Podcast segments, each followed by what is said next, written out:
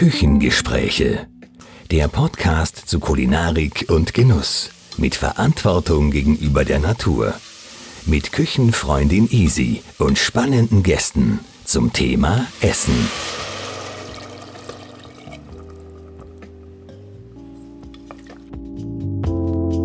Bei Margot Fischer. Sie ist Ernährungswissenschaftlerin, Autorin und vor allem auch Expertin für Wildpflanzen. Und über Wildpflanzen möchte ich heute mit dir sprechen. Servus Margot. Servus Isi. Ich freue mich, dass ich heute bei dir zu Hause sein darf. Wir haben ja eigentlich was anderes geplant. Wir wollten ja in den Augarten marschieren, aber äh, der Wintereinbruch, der uns ereilt hat, hat es jetzt ein bisschen verhindert. Aber wir sitzen jetzt ganz gemütlich indoor und ich bin eigentlich froh, weil auf der Parkbank würden wir beide heute recht frieren. Und äh, ja, vielleicht gehen wir in, im Anschluss an unser Gespräch dann noch ein wenig raus. Aber jetzt sitzen wir Gott sei Dank in der warmen Stube. Meine erste Frage an dich, Margot, ist, du bist ja wirklich ausgewiesene Expertin für Wildpflanzen. Du beschäftigst dich ja schon viele, viele Jahre damit. Du hast Bücher geschrieben, du hast Rezepte entwickelt, du machst Führungen. Also du bist ja wirklich da sehr, ja, umtriebig. Aber wie ist es eigentlich dazu gekommen? Was, was hat dein Interesse entfacht? Also der Grundsame ist eigentlich schon sehr, sehr früh in meinem Leben gelegt worden, weil so die erste Erinnerung an den Garten einer Tante äh, war die, dass ich, ich war ein Gestärmel von maximal drei Jahren. Es war zu Ostern. Ich hab, da gibt's noch Fotos, wo ich die Ostereier irgendwie ins Nest schmeiße und sie werden kaputt. Das heißt, ich weiß, wie alt ich damals war, weil es das Foto gibt. Und von all den Pflanzen, die damals aber da schon in dem Garten gewachsen sind, hat mich als einzige äh, der Ehrenpreis interessiert. Ich habe den geliebt, diese kleinen blauen Blüten, habe Regenblume dazu gesagt und alles rundherum war mir völlig unbewusst, das hat mich überhaupt nicht interessiert.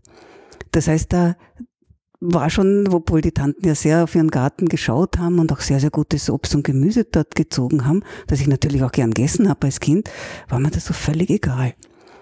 Später bin ich dann sehr, sehr viel auf Gstetten, also mhm. auf so Wild Pflanzengebieten äh, zum Spielen gewesen. Da war diese große Freiheit, weg von den Erwachsenen. Wenn wir Hunger oder Durst gehabt haben, haben wir einfach irgendwas geknabbert, was da so rumgewachsen ist. Also so ganz äh, ohne Sorgen einfach da ein bisschen geschaut ähm, ja, und geschaut, probiert. Ja, also die Verwandten oder die Eltern waren nicht fahrlässig im Sinn von, lass das Kind auf die Wiese und dort überleben, sondern äh, sie haben schon gesagt, man sollte aufpassen, aber wir Kinder waren eher so in die Richtung, mei, wenn es uns ein bisschen schlecht wird, auch wurscht. Ne? Mhm. Also es war ähm, schon etwas, was heute wahrscheinlich überhaupt nicht mehr gehen würde. Ja. Bist du in Wien aufgewachsen? Oder ähm, zum Teil auch in der Steiermark. Also die mhm. äh, Familie kommt aus der Steiermark. Das heißt, dass ich war als Kind vor der Schulzeit und später dann halt in den Ferien eigentlich entweder in Leoben Donnerwitz gegenüber von der Föstalpine. Mhm. Die hatten ein Kohlelager für die Hochöfen und rund um diese Kohle ist Unmengen gewachsen. Ne? Weil die Kohle sozusagen auch ein bisschen wie ein Dünger funktioniert hat, ah, oder kann man das nicht gar nicht sagen? sondern weil es dort in Ruhe lassen worden okay, ist. Das, das hat sich keiner gekümmert. Es, Platz, war es ist nicht gemäht worden. Das ist ja ein großes Problem, dass wir haben, dass immer zu viel und zu früh gemäht wird, ne, was Gartenbesitzern mhm. ein bisschen ins Stammbuch geschrieben gehört eigentlich. Auch dem Stadtgartenamt, weil damit sehr viele Blühpflanzen verloren gehen, weil die gar nicht dazu kommen zu blühen und zu samen. Mhm. Das stört dann auch die äh, Diversität, weil diejenigen, die ganz klein sich auf den Boden ducken und dem damit dem Rasenmäher entgehen, die schaffen dann eher eine Verbreitung. Okay. Die, die länger brauchen und, und die höher wachsen und die dann erst die Blüten haben, wo sie schon längst wieder abgemäht sind, die verschwinden. Und damit haben wir auch das Problem mit dem Insektensterben. Klar, weil die Insekten, die brauchen sie ja gerade jetzt im Frühjahr, mhm. wenn es noch nicht so viel gibt. Aber sag, beobachtest du da schon, äh, dass Pflanzen schon verschwunden sind, seit du dich mit dem Thema beschäftigst? Also ich, ich merke schon, dass äh, vor allem ähm, jetzt im Wiener Bereich die Diversität schon extrem gesunken ist. Zum Teil auch wegen natürlich der schlechten Luft oder auch der, der größeren Hitzeperioden, wo diese sehr oft gemähten Wiesen ja völlig verdorren. Mhm. Also wo ich das Stadtgartenamt auch nicht verstehe. Weil äh, das ist optisch auch nicht so wirklich der mhm. Bringer. Mhm. Also da sind äh, außer Gänseblümchen und, und Taubnesteln sieht man nicht mehr allzu viel blühen. Wo sehe ich in Wien noch was? An den Rändern, da hält sich dann schon noch einiges, zum Teil jetzt auch wieder in den Baumscheiben, die jetzt von manchen Menschen zwar begärtnet werden, von anderen aber in Ruhe gelassen werden. Da, da tut sich wieder einiges. Also die Pflanzen durch die längeren Wärmeperioden, wenn es dann doch ein bisschen regnet, setzen sich auch wieder durch, beziehungsweise ist es so, dass manche Leute dann bei den Baumscheiben gärtnern und ein bisschen gießen und dann aber zu faul sind, dort weiter was zu tun. Da kommen okay. die Wildpflanzen wieder. Zum Teil auch in den Ritzen zwischen den Häusern und dem Gehsteig tut sich einiges wieder in letzter Zeit. Ja, das stimmt. Ich sage da immer, die Natur bahnt sich einen Weg. Man muss sie nur ein bisschen mhm. lassen. Ja. Und beim Lockdown, also das fällt auch auf, dass wieder mehr wächst. Ja, aber das ist ja eigentlich und positiv, dass man, also dieses, die Pflanzen ein wenig lassen und nicht immer gleich alles zuschneiden, ist sicher auch, wenn ich die richtig verstehe, ein Tipp für Hobbygärtner. Mal ein bisschen was wachsen lassen. Unbedingt. Also nicht ständig die Natur aufräumen wollen. Das ist so ein alter Kontrollzwang, wo ich mir denke, ähm, eigentlich müssten die Menschen schon langsam kapieren, dass sich die Natur nicht kontrollieren lässt. Wir haben den Klimawandel, wir haben viel mehr Katastrophen. Das ist nicht nur, weil jetzt die Nachrichten mhm. äh, besser verbreitet werden. Also da müssten sich die Leute an der Nase nehmen, weil dadurch, dass wir so viel versiegelte Fläche im äh, quasi Entwicklung, entwickelten Ländern haben, ist jeder Garten und, und jedes Kistel auf einem Balkon quasi ein, ein kleines Stück unversiegelt der mhm. Erde, die ganz, ganz wichtig wird für die Pflanzen. Also jeder kann eigentlich einen Beitrag leisten. Absolut. Ich meine, Österreich, soweit ich weiß, ist ja der Spitzenreiter, negativer Spitzenreiter, mhm. was Flächenversiegelung betrifft. Ich glaube, 18 Fußballfelder am ähm, Tag ja. werden zu betoniert. Ja. Genau, also wir sind mit Deutschland dann schon ziemlich gut auf gleicher Höhe. Mhm, also und das ist einfach etwas, das sollte man sich gut überlegen. Weil dann kommt das große Geschrei, wenn die Muren kommen und das Haus wieder wegspülen, ne? weil okay. kein Wald und kein, nicht kein Grünzeug da ist, um das Wasser zu halten. Mhm. Stimmt auf jeden Fall. Jetzt komme ich noch einmal weg von der Nachhaltigkeit, da möchte ich dann zum Schluss noch einmal mit dir drüber sprechen. Wenn du jetzt sozusagen, jetzt ist ja Frühling und jetzt sprießt es überall, was sind denn deine persönlichen Favoriten im Frühling? Wo sagst du, wo geht dein Herz auf? Also was mein absoluter Liebling ist, ist die Gundelrebe. Das ist ein ganz kleines Pflanzerl, unscheinbar, äh, mit violetten Blüten und so dunkelgrünen Blättchen, die ein bisschen an Efeu erinnern. Diese Pflanze ist derartig stark in, in der Wirkung und im Geschmack, dass, und hat so eine, eine Anmutung, die mich einfach total anzieht. Ne? Die, die reizt mich, obwohl man sie ja fast nicht sieht. Also die meisten Leute laufen wahrscheinlich beim Spazierengehen vorbei.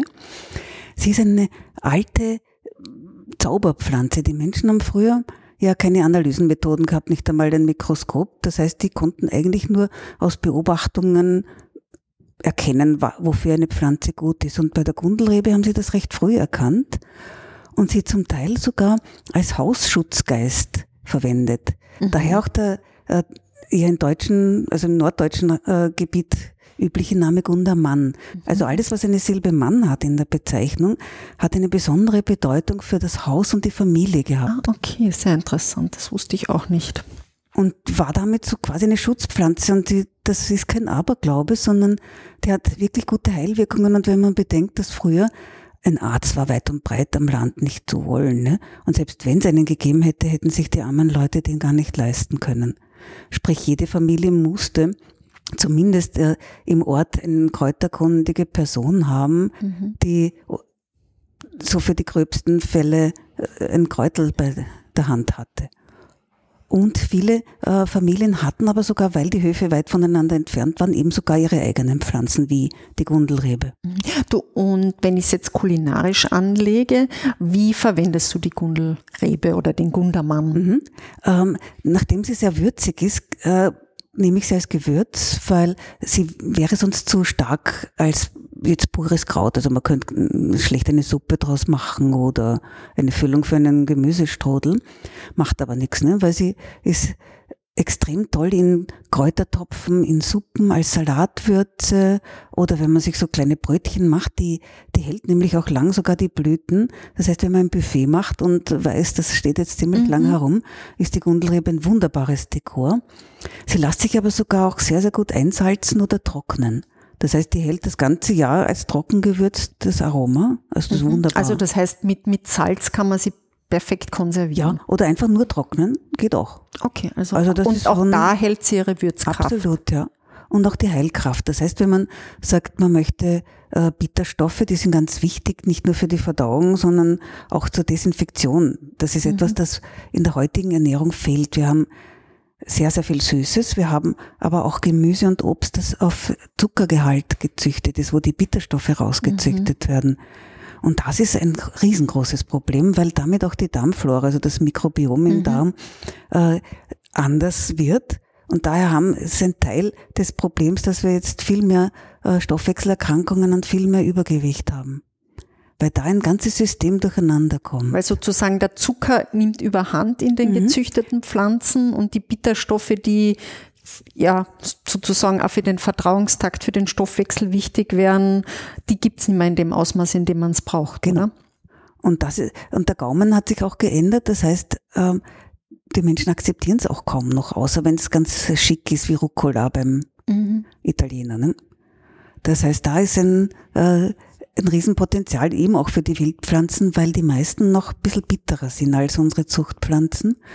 Und zwar deshalb, weil Bitterstoffe sind quasi Schutzstoffe für die Pflanze. Die Wildpflanzen haben ja jetzt nicht so einen Butler und eine Zofe, die sie gießen und düngen und, und da Herbizide sprühen und ein Glashaus drüber stellen. Die müssen ja selber überleben. Sprich, die haben sehr tolle Inhaltsstoffe zum Überleben. Und die können wir für unseren Körper ja auch nutzen. Okay. Und deswegen sind sie auch so viel gesünder als eine kultivierte Mhm. Pflanze jetzt von, weil sie einfach das mitliefern. Absolut. Weil da sehen wir zum Beispiel ähm, schönsten jetzt bei ein- einer zweiten Pflanze, die jetzt im Frühling auch gerade wieder wunderbar aufgeht, die aber allerdings sogar das ganze Jahr zu ernten ist, die Vogelmiere.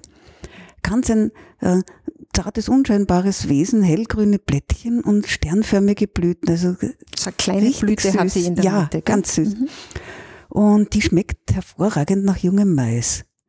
Und nachdem die auch so in großen Büscheln wächst, ist das zum Ernten nicht so viel Arbeit, ne? weil da reißt einfach ein Büschel aus, hast du einen wunderbaren Salat, ein Smoothie oder aber bitte nur kurz erhitzen für Suppe und auch so Füllungen von Gemüsestrudel oder wunderbar Soufflés. Großartig. Äh, man kann sogar Torten draus machen, die dann wunderbar hellgrün sind, ohne Kunstfarbe. Oh, das ist also wirklich spannend. schön. Ne? Und die hat zum Beispiel, jetzt wenn man sie vergleicht mit einem durchschnittlichen Kopfsalat, hat die achtmal so viel Vitamin C, siebenmal so viel Eisen, dreimal so viel Magnesium und Kalium und zweimal so viel Calcium und ja, was will man mehr, ne? Gut, da, da ist was drinnen. Also, und wenn es Mhm. dann auch noch gut schmeckt, ist ja überhaupt ja. super.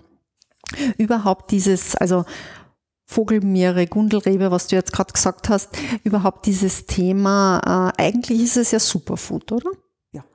Und noch dazu, es kommt nicht von weiß Gott woher.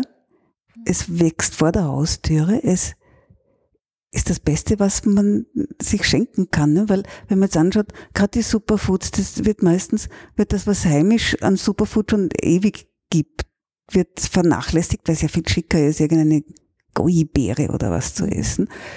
Wenn man da, abgesehen jetzt vom Transport und den zum Teil ja sehr eigenartigen Bedingungen, wie die wachsen, äh, absieht, ist es auch so, dass in den Herkunftsländern oft den Bauern das Land weggenommen wird für sowas.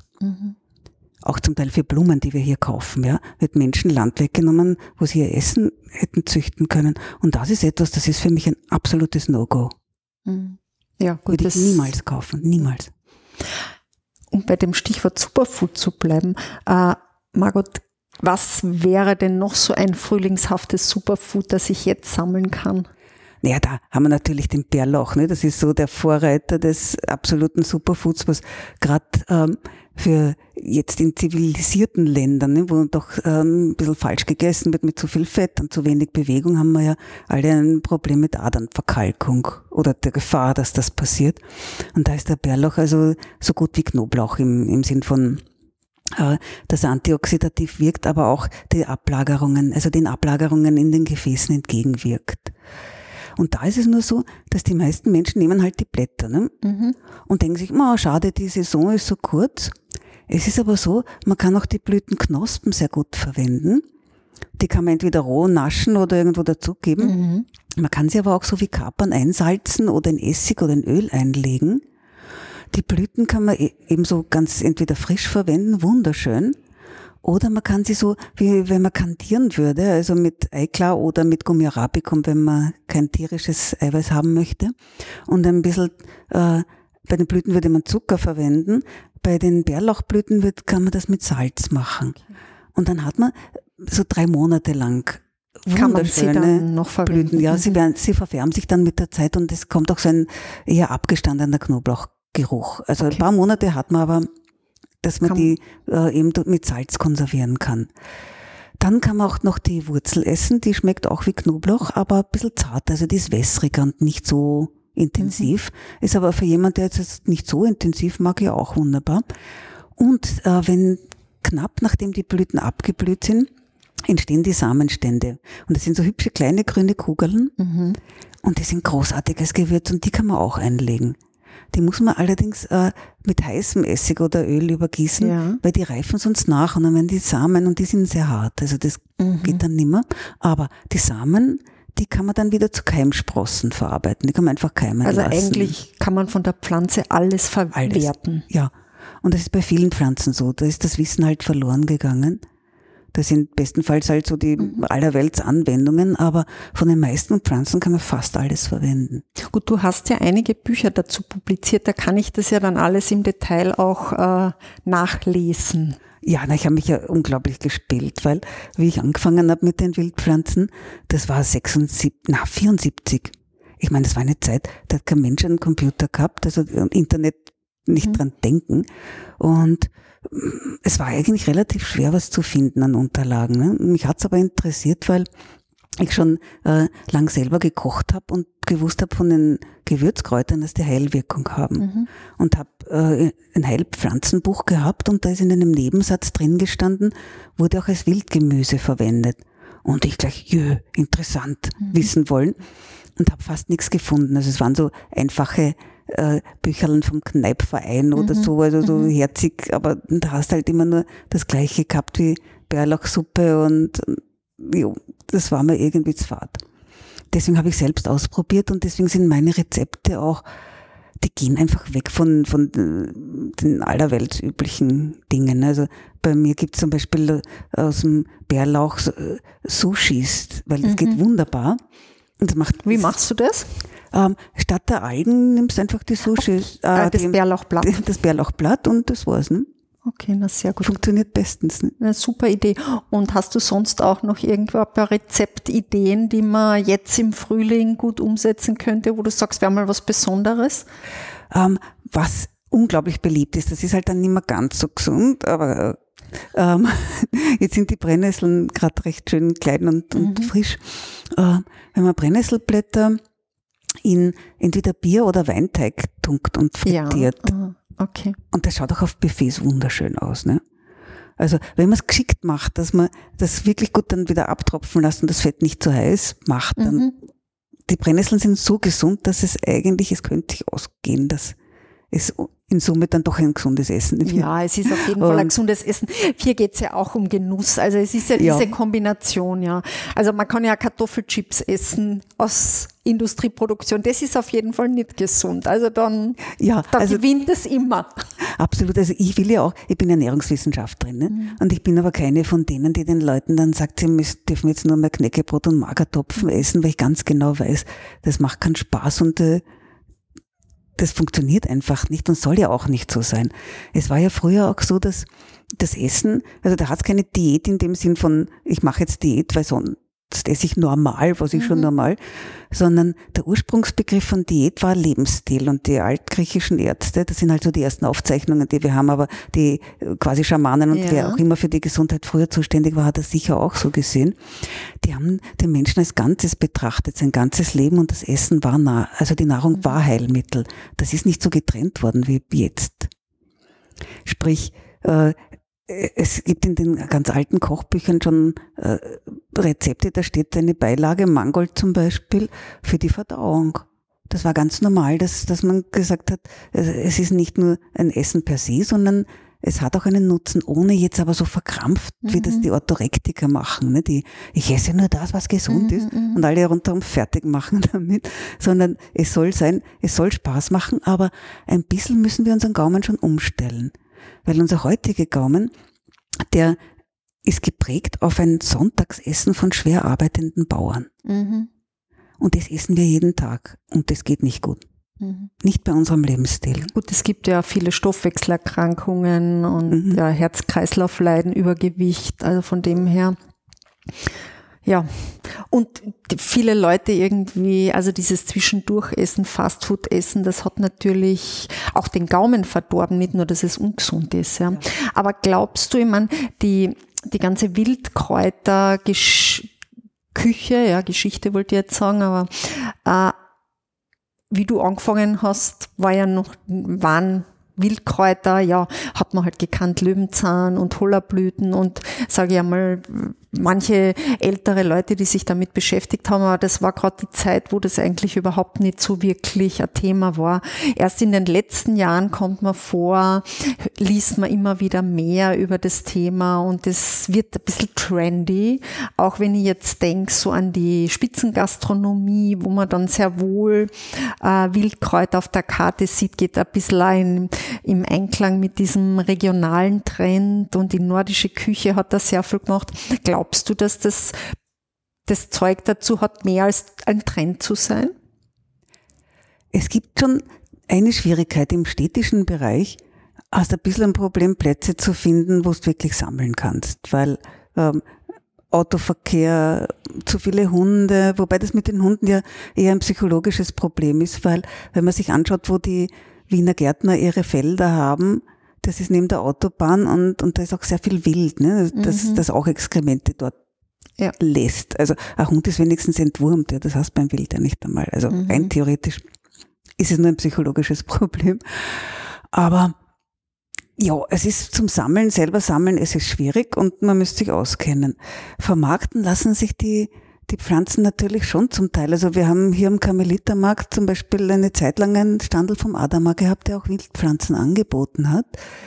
Da war das Problem nur, eben ein Erklärungsbedarf zum Teil, weil die Leute, wo siehst du das, was mache ich damit? Mhm. Ähm, zum Teil hatten die ein Verpackungsproblem, wobei äh, jetzt mit den Microgreens hat man ja auch diese zarten Pflänzchen, also man könnte es schon mhm. vermarkten. Und es hält ja nicht so lang, oder? Entschuldige. Ähm, wenn man es gescheit verpackt, ja, aber da hätte man dann schon wieder auch mit der Verpackung halt, ne? Die Sache. Mhm, wo, Gut, das ist das soll man ja auch wieder so nicht. Ideal, ne? ja. Mhm.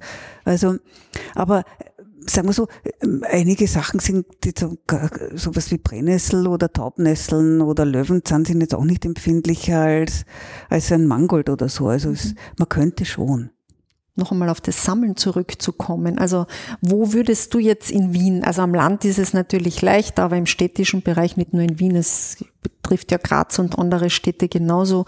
Wie, wie gehst du es an? Wo, wo würdest du die Leute hinschicken?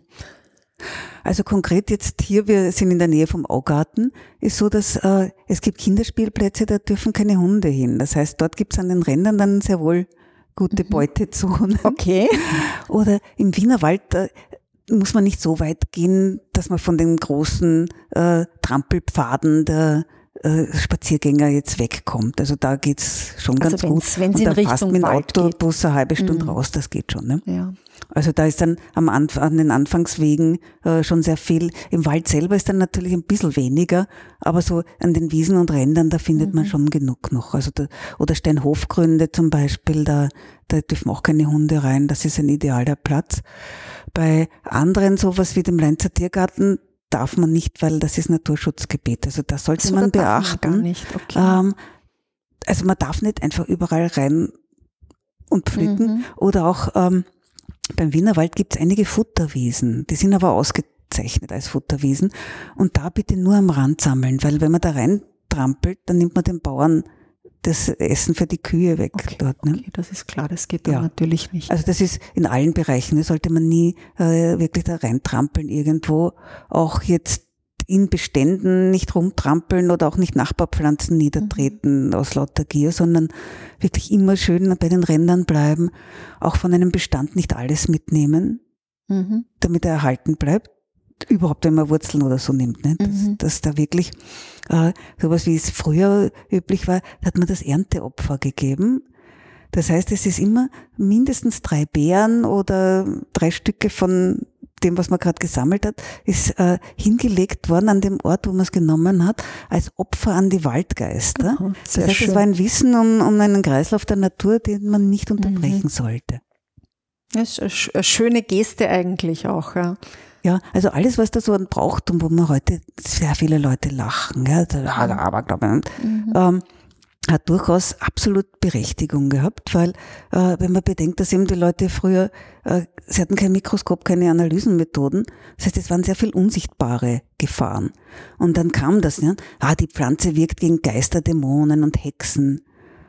Und wenn man das mit heutigen Methoden betrachten würde, sagt man, ja, eh klar, Pilze, Viren, Bakterien. Und schon haben wir die Geister von früher, weil die sind nicht sichtbar mit freiem Auge. Mhm, mh. Und wenn man sich die Anwendungsgebiete der Pflanzen anschaut, dann stimmt das. Ne? Und damit muss man sagen, Hut ab vor den Altvorderen, weil mhm. äh, das einfach allein aus Beobachtungen wirklich so rauszukriegen, ist, also mich fasziniert das immer wieder. Schön. Du, Margot, eine Frage. Jetzt weiß ich, wo ich sammeln soll, aber wann sammle ich? Also, welche Pflanzen kann ich zu welcher Jahreszeit? Also kann ich jetzt im an Löwenzahn in Kärnten gibt's ja den berühmten Röhrlsalat, du kennst mhm. das sicher, ja. ja. Da würde man jetzt keine alten Löwenzahnblätter nehmen, weil das einfach irgendwann zu steif wird und, und hart und nicht mehr so gut schmeckt als die zarten Jungen. Und man macht's eher in der Früh und nicht, wenn die Sonne drauf scheint und eher bei schönem Wetter und nicht bei Regen. Sind das Regeln, die grundsätzlich gelten oder wie Absolut. Schaut es aus? Ja, also bei den meisten ist so, dass man sagt, äh, abgesehen von Früchten, ne, das ist wieder eine eigene äh, mhm. Kategorie. Aber sonst ist es so, ja, am besten, wenn äh, am frühen Vormittag, wenn der Tau abgetrocknet ist, weil vor allem, wenn man es ein bisschen lagern will, ne, sind feuchte Pflanzen natürlich ein Problem. Mhm. Das heißt, Schimmel. ja. Oder faul werden im Kühlschrank mhm, zum mhm. Beispiel. Ne? Das kann dann schon passieren. Und das heißt, wenn der Tau abgetrocknet ist, ist gut. Wenn es zu lang dann in der Sonne steht, äh, vor allem oder bei Blüten, ne, dann kommen, haben die Bienen schon den Nektar rausgesaugt, dann schmecken die Blüten nicht mehr so gut. Mhm. Das ist bei äh, Bärlauchblüten oder bei Brennnesselblüten, wenn man die verwenden will, besonders deutlich. Ähm, je jünger die Pflanzen sind, desto weniger zäh und bitter sind sie. Mhm. Abgesehen von Vogelmiere, also die kann man, wie gesagt, das ganze Jahr abpflücken. Die ist äh, bloß die unteren Stängelteile ein bisschen faserig, aber wenn man nicht schneidet, sondern mit den Fingern so abknipst, mhm. dann kriegt man eh automatisch die Stelle, die wo es noch zart ist. Mhm. Das ist wie bei grünem Spargel macht man das. Mhm. Ne? Mhm. Also zum Beispiel bei den Hopfensprossen, die jetzt bald kommen werden, ist das das beste Zeichen, ne? dass man, man knipst dort ab, wo es mit den Fingern gut geht. Und beim Löwenzahn übrigens, wenn man den sollte man im Garten nicht ausreißen, weil der holt die Nährstoffe von weiter unten rauf. Also der, bereichert die Gartenerde eigentlich. Mhm. Und wenn man den länger ernten will, stellt man einfach einen Blumentopf drüber, weil dann bleibt er hell und dann hat er ganz, so wie weißer Spargel, ganz zarte Triebe. Also das schmeckt fantastisch gut. Mhm. Und äh, man kann von sehr vielen Pflanzen die überhaupt die Sprösslinge nehmen. Also auch sowas wie Bärenklau, wo man eigentlich normalerweise nur die, die Blätter oder die Wurzeln kennt oder die Samen, großartig für Brot, ja. Da unglaublich würzig und auch für die Verdauung gut. Also da schafft man dann noch ganz frisches Hefebrot ohne Wie schaut Probleme. der Bärenklau optisch aus? Der Bärenklau hat so, ähm, er hat weiße Doldenblüten mhm. und Blätter, die so grob gelappt sind, so wie eine Bärentatze. Und wenn man reibt, dann äh, riecht er wie ein ganzer Bund Suppengrün. Also so eine Mischung aus Petersilwurzel, Pastinack, Möhre. Und also gut zu erkennen.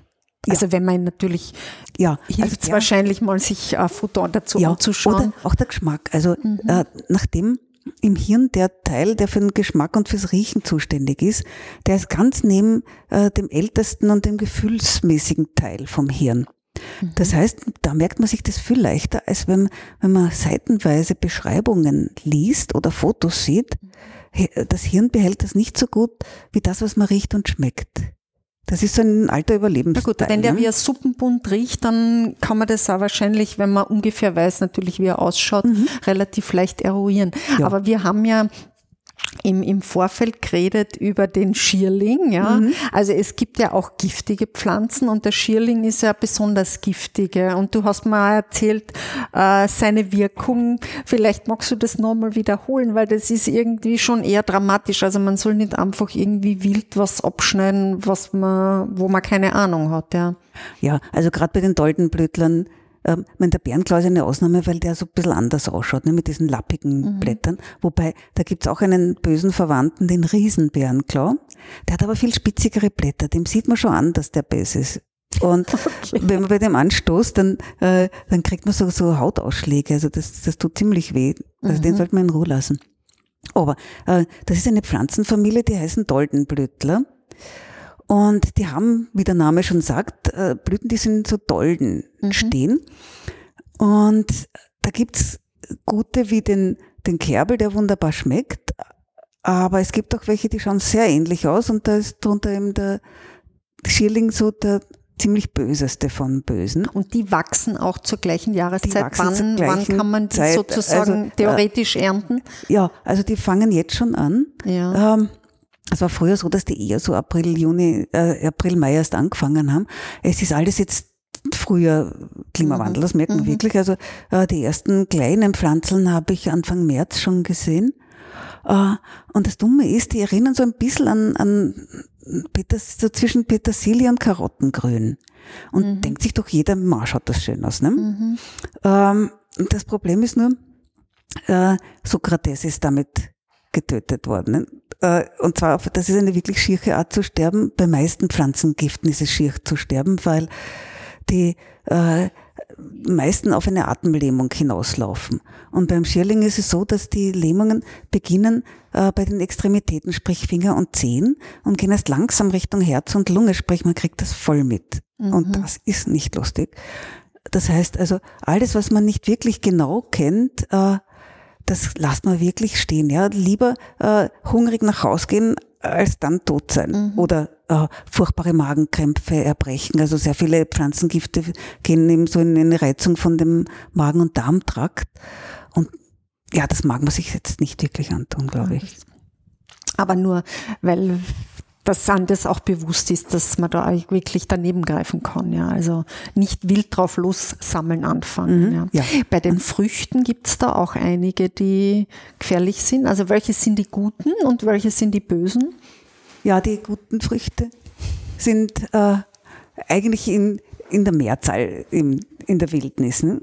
Also so wirklich böse, die man häufig sieht, ähm, sind Kohlraben schwarz oder knallrot. Mhm. Äh, das ist dann schon äh, quasi eine fast Warnfarbe. Ne? Kohlrabenschwarz hätte man alles von, was von den Nachtschattengewächsen kommt. Die sind so kleine schwarze Kugeln, die ein bisschen an, an Johannisbeeren erinnern. Dollkirschen oder Und die sowas. Tollkirschen sind ein bisschen größer, also Ja. die sind dann wirklich wie Kirschen und die glänzen so metallisch. Mhm. Und, aber die Pflanze, die schaut auch schon bös aus. Also das ist mir schon auch aufgefallen, wenn man mit wachen Augen durch die Natur geht. Da sagen alle, da ist halt grün, ne? mit Mhm. gelben oder roten Blüten. Aber wenn man genauer schaut, ist die Färbung der Blätter oft auch schon verdächtig. Also die meisten giftigen Pflanzen haben so einen komischen Blaustich im Grün. Mhm. Okay. Das heißt, irgendwas, man spürt es, ja, wenn man sich darauf einlässt und nicht schnell wodurch latscht, sondern wirklich stehen bleibt, ähm, man kriegt das dann schon ganz gut mit. Und es ist nur so, man stirbt jetzt auch nicht gleich davon, ja. Es wird einem bestenfalls übel. Also ein Freund von mir ist Biologe, der äh, probiert jedes Jahr im Herbst eine Tollkirsche mehr und immer wenn ich dann länger nicht von ihm höre, denke ich mir, ups, jetzt hat er die Dosis. Also der macht da Äh, Experiment. Der macht da Experimente, das bitte nicht, ja, bitte ja nicht. Äh, äh, und auch eben vor allem Kindern sagen, weil die Kugeln, die leuchten und, und glänzen.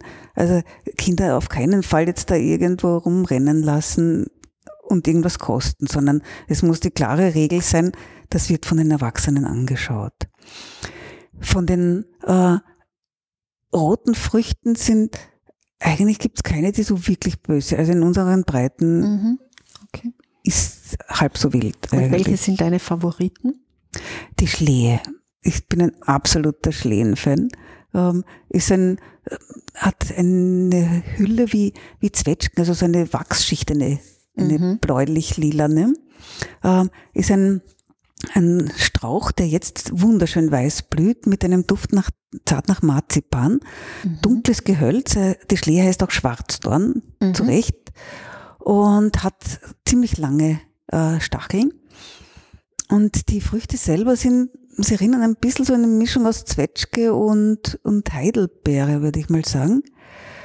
Und die, ja, aus denen kann man so, so viel, so ganz feine Sachen machen wie Chutneys oder das Ansatz Schnäpse und Liköre. Also ich habe da so ganze Serien gemacht von mhm. ganz bitter, also wo man auch ein paar Kerne zerstößt, um diesen Bittermandelgeruch und Geschmack zu bekommen, bis zu eher sanften mit Honig und Früchten noch drinnen.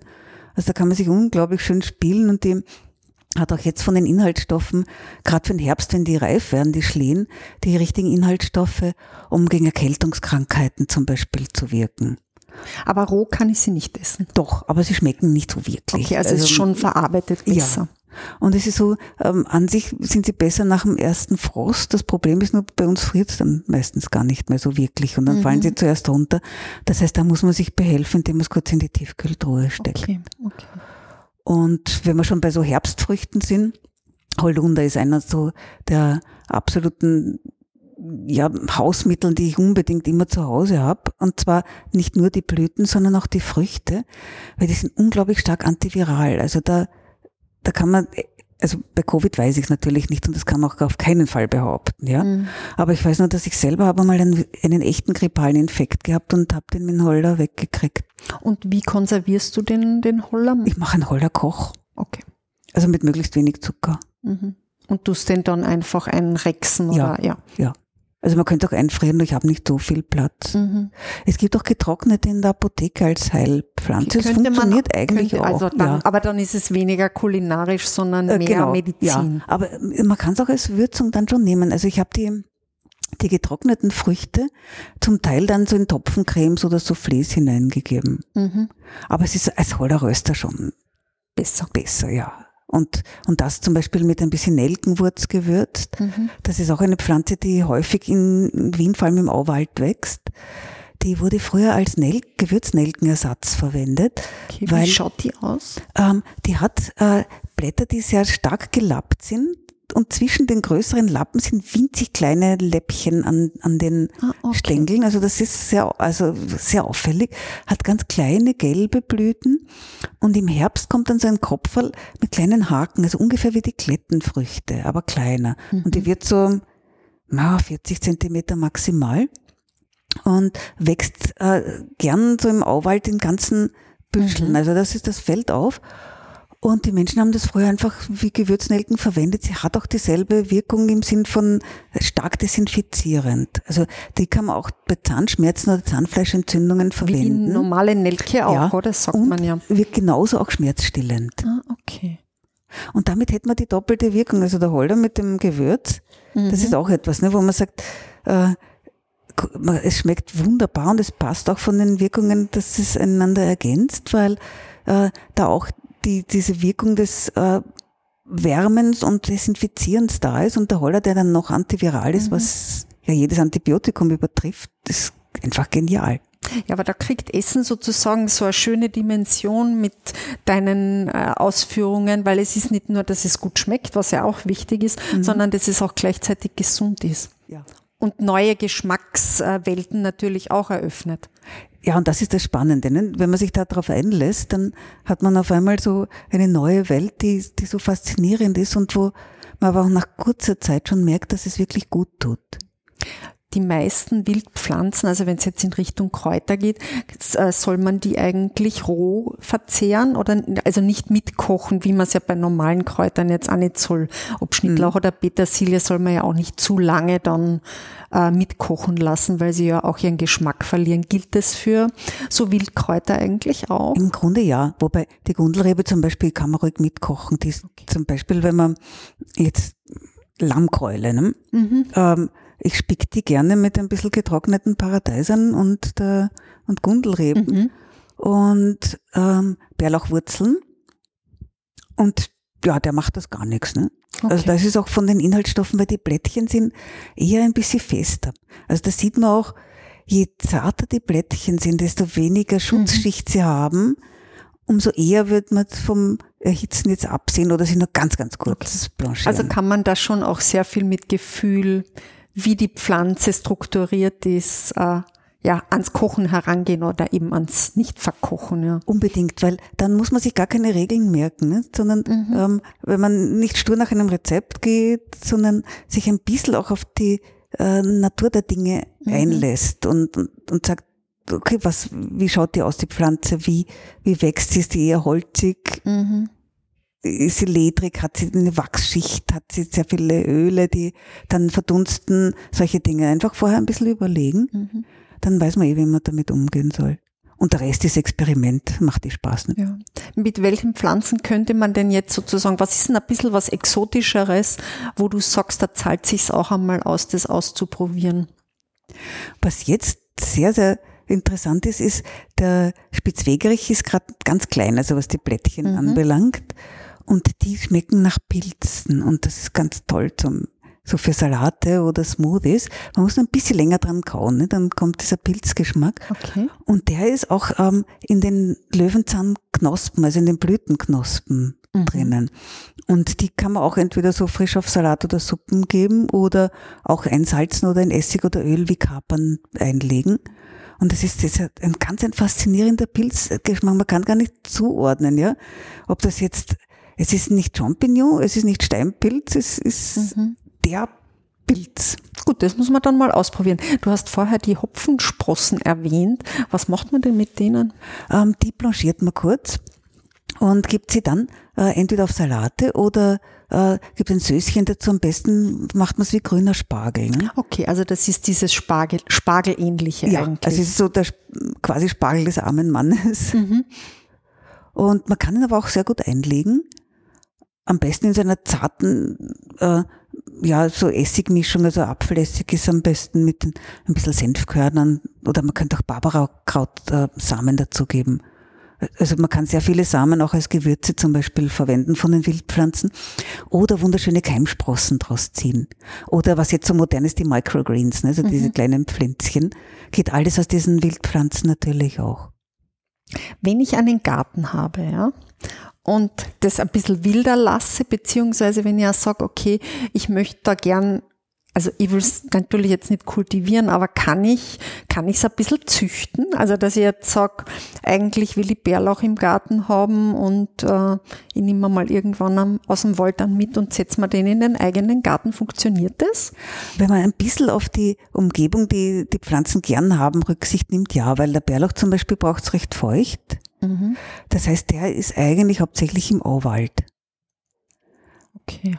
Sprich, ja, nicht zu starke Sonneneinstrahlung und feucht genug, dann, dann, dann geht könnte schon. das schon sein, dass Absolut. der sich ausbreitet. Ja. Also da muss man halt schauen, da muss man den Pflanzen dann doch ein bisschen helfen, so selbstständig sie mhm. sonst sind. Aber wenn man sie quasi aus ihrem natürlichen Umfeld wegnimmt, dann kann es auch sein, dass wenn es zum Beispiel zu trocken wird, dass andere äh, ihn besiegen. Weil okay. äh, in der Natur, das ist alles ja nicht so friedlich. Ne? Weil, ja, ja, klar. Äh, es ist immer ein Kampf. Ja, also jeder will mehr Platz. Ne? Ähm, mhm. Und sprich, der, der am besten angepasst ist an, an die Umgebung, gewinnt dann, außer der Mensch mhm. hilft ein bisschen nach im Garten. Aber da ist zum Beispiel, könnte man, wenn man sagt, man hat so ein bisschen ein finsteres Eck, wo nichts gescheit wächst, ähm, könnte man Bärlauch und, und Giersch zum Beispiel, okay. ähm, wobei beim Giersch muss man aufpassen, der macht so Ausläufer. Das ist so gefürchtet bei Gärtnern, weil der natürlich dann überall ist. Ne? Und auch dort, mhm. wo man vielleicht nicht will, da empfiehlt sich so eine quasi Wurzelsperre einzubauen. Aber der ist fantastisch. Der, der schmeckt auch so ähm, ein bisschen wie Stangensellerie, Petersilie, also auch so ein bisschen die Wurzelgemüse. Aber den kann ich kochen, oder? Ja, kurz aber nur. Also also blanchieren. Ja, eher blanchieren oder ganz kurz halt in einem Soufflé, wenn er dann im Rohr ist, da ist das nicht so dramatisch. Ja, ne? Aber jetzt dann nicht stundenlang kochen. Ja, also. das, das bringt's nicht. Und kann ich den das ganze Jahr ernten? Der Kirsch ist äh, eher jetzt interessant. Der wird dann nämlich später, ist das Aroma nicht mehr so toll. Mhm. Da ist dann eher interessant die, die Samen. Die schmecken nämlich auch so wie, wie Kirsch. Die kann man dann auch wieder entweder als Gewürz nehmen oder keimen lassen. Mhm. Also wäre jetzt auch ein super Frühlings, äh, Gemüse oder als Pesto wunderbar. Die meisten Wildpflanzen eben äh, herrlich nicht erhitzt, ne, als Pesto haltbar machen. Ja. Weil da muss man jetzt ja nicht den Klassiker machen mit dem Parmesan, weil das stört mich, den hast du dann überall drin, sondern ich mache es immer ohne Käse.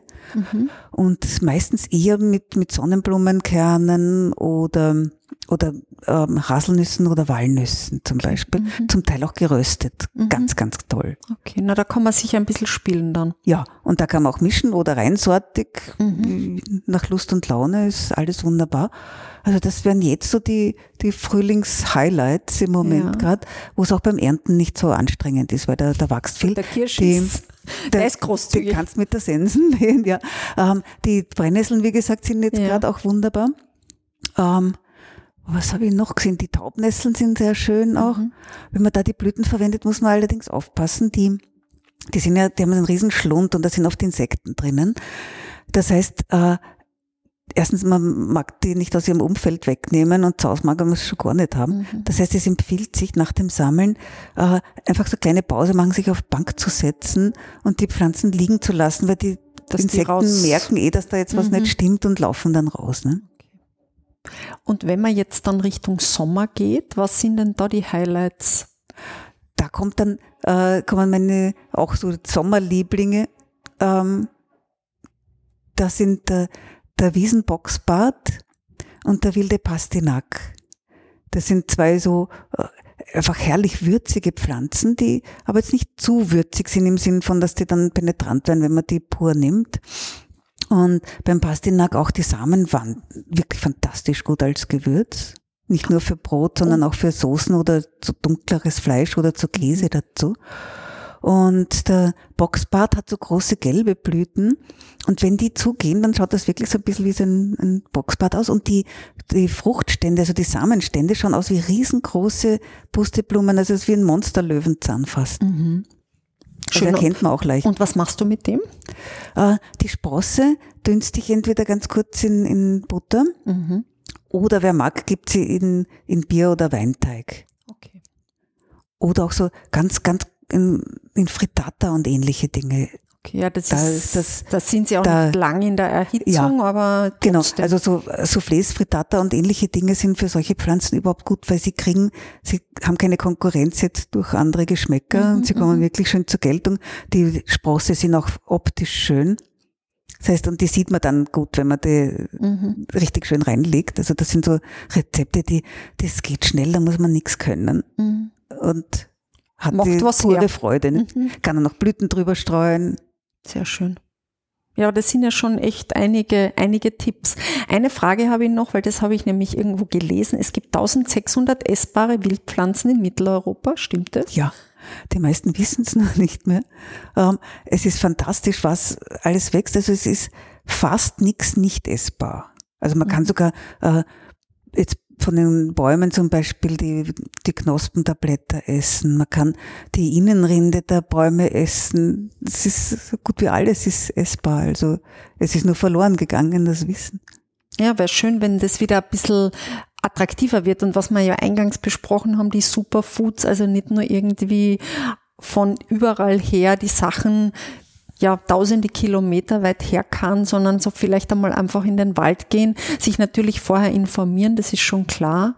Man, du hast ja auch äh, genug geschrieben. Gibst du eigentlich auch so äh, Kräuterkurse, Kräuterwanderungen? Machst du sowas? An sich ja, aber ähm, eher selten, weil ich ich schreibe so viel, ja, ich komme fast nicht dazu. Ähm, aber schon, nur jetzt mit Corona ist es halt schwierig. Jetzt ist es überhaupt schwierig. Aber an sich ja, weil ich möchte das Wissen weitergeben, mhm. weil ich gesehen habe, dass ähm, in meiner Familie hat es einen, so einen Bruch gegeben. Da, da war niemand da, der, der mich unterstützt hätte in meinem mhm. Interesse.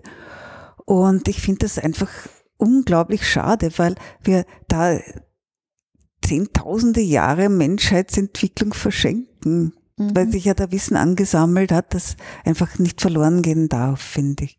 Ja, wäre schön, wenn das viele Leute ein bisschen weiter kultivieren, weil es ja für die Gesundheit, für den Geschmack, ja einfach, es hat so viele schöne Seiten, man ist auch viel in der Natur, also das wäre doch wünschenswert, ja. ja.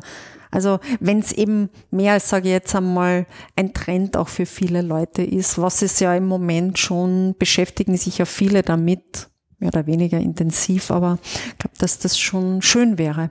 Ja, und es freut mich auch, dass da eben gerade die Spitzenköche, die junge Generation mhm. ist ja da wirklich äh, toll, weil die schon merkt, ne, dass gerade in der Spitzengastronomie ja oft nicht wirklich umweltschonend und schon gar nicht tierschonend mhm. vorgegangen worden ist. Und die junge Generation macht Sachen, da geht mir immer das Herz auf, weil die die, die sind aktiv, die schauen selber, dass sie gute Zutaten haben, dass sie regionale Produzenten fördern.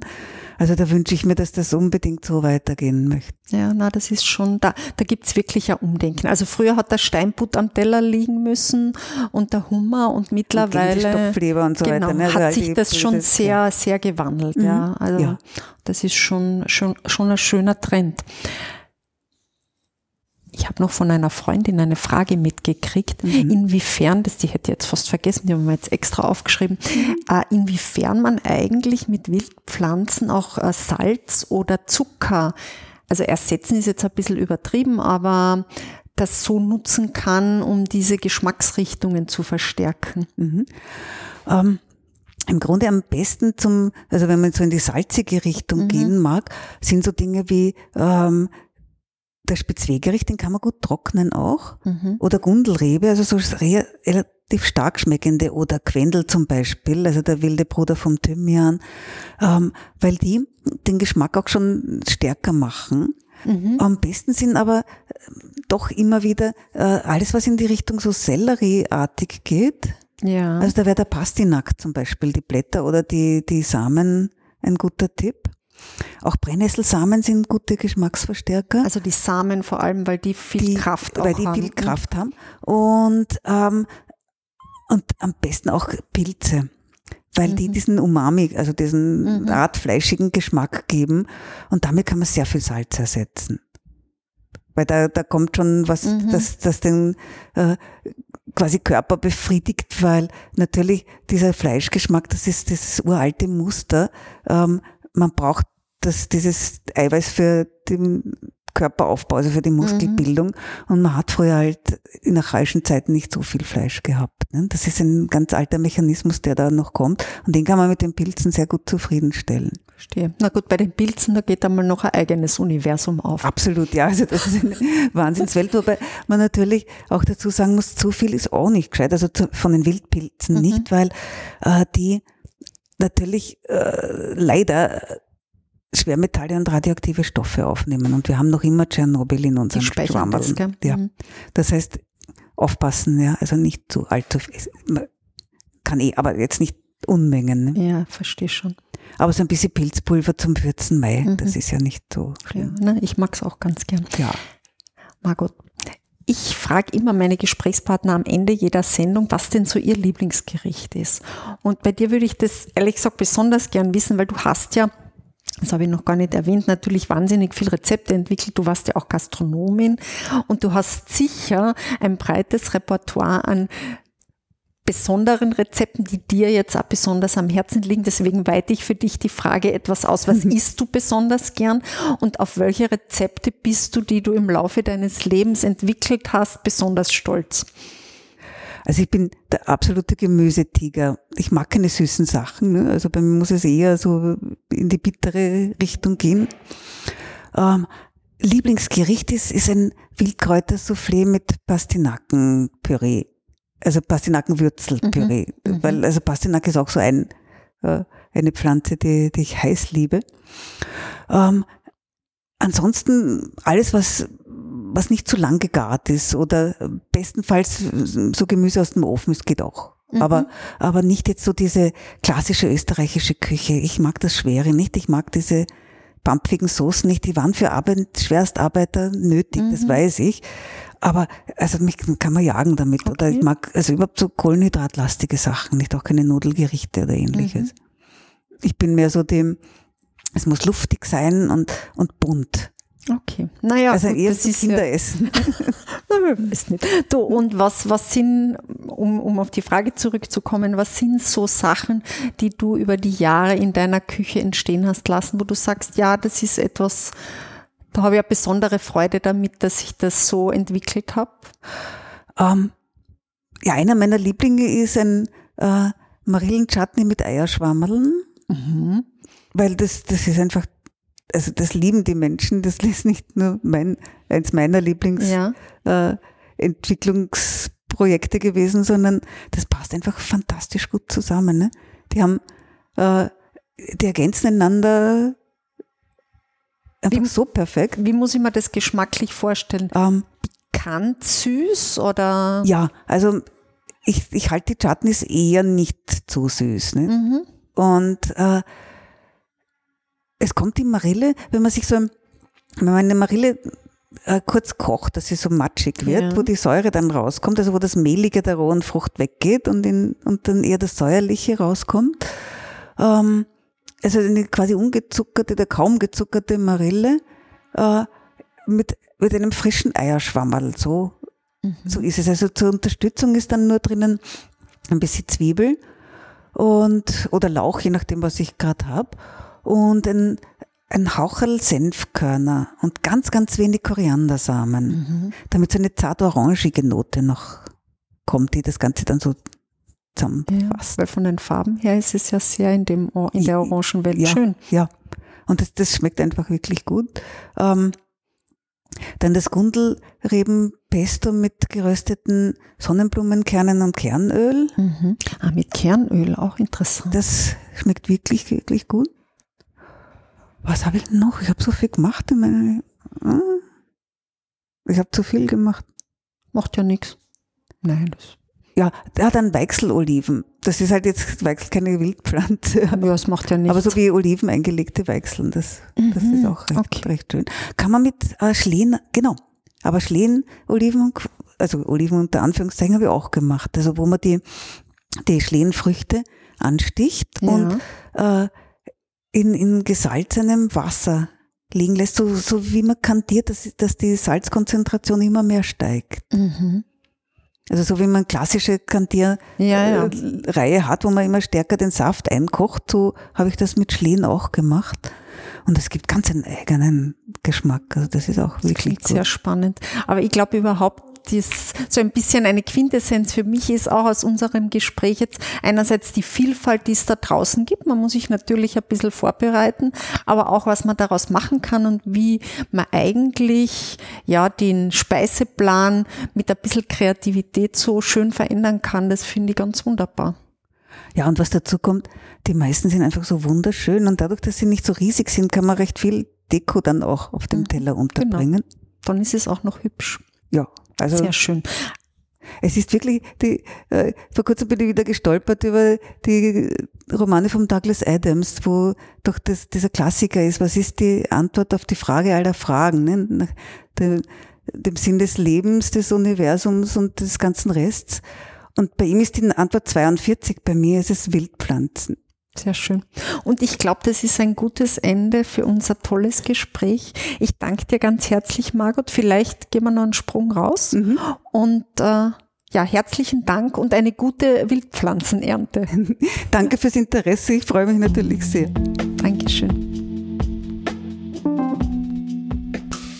Das war das Küchengespräch für heute und nicht vergessen, genieße das Leben und lebe den Genuss. Deine Küchenfreundin Easy.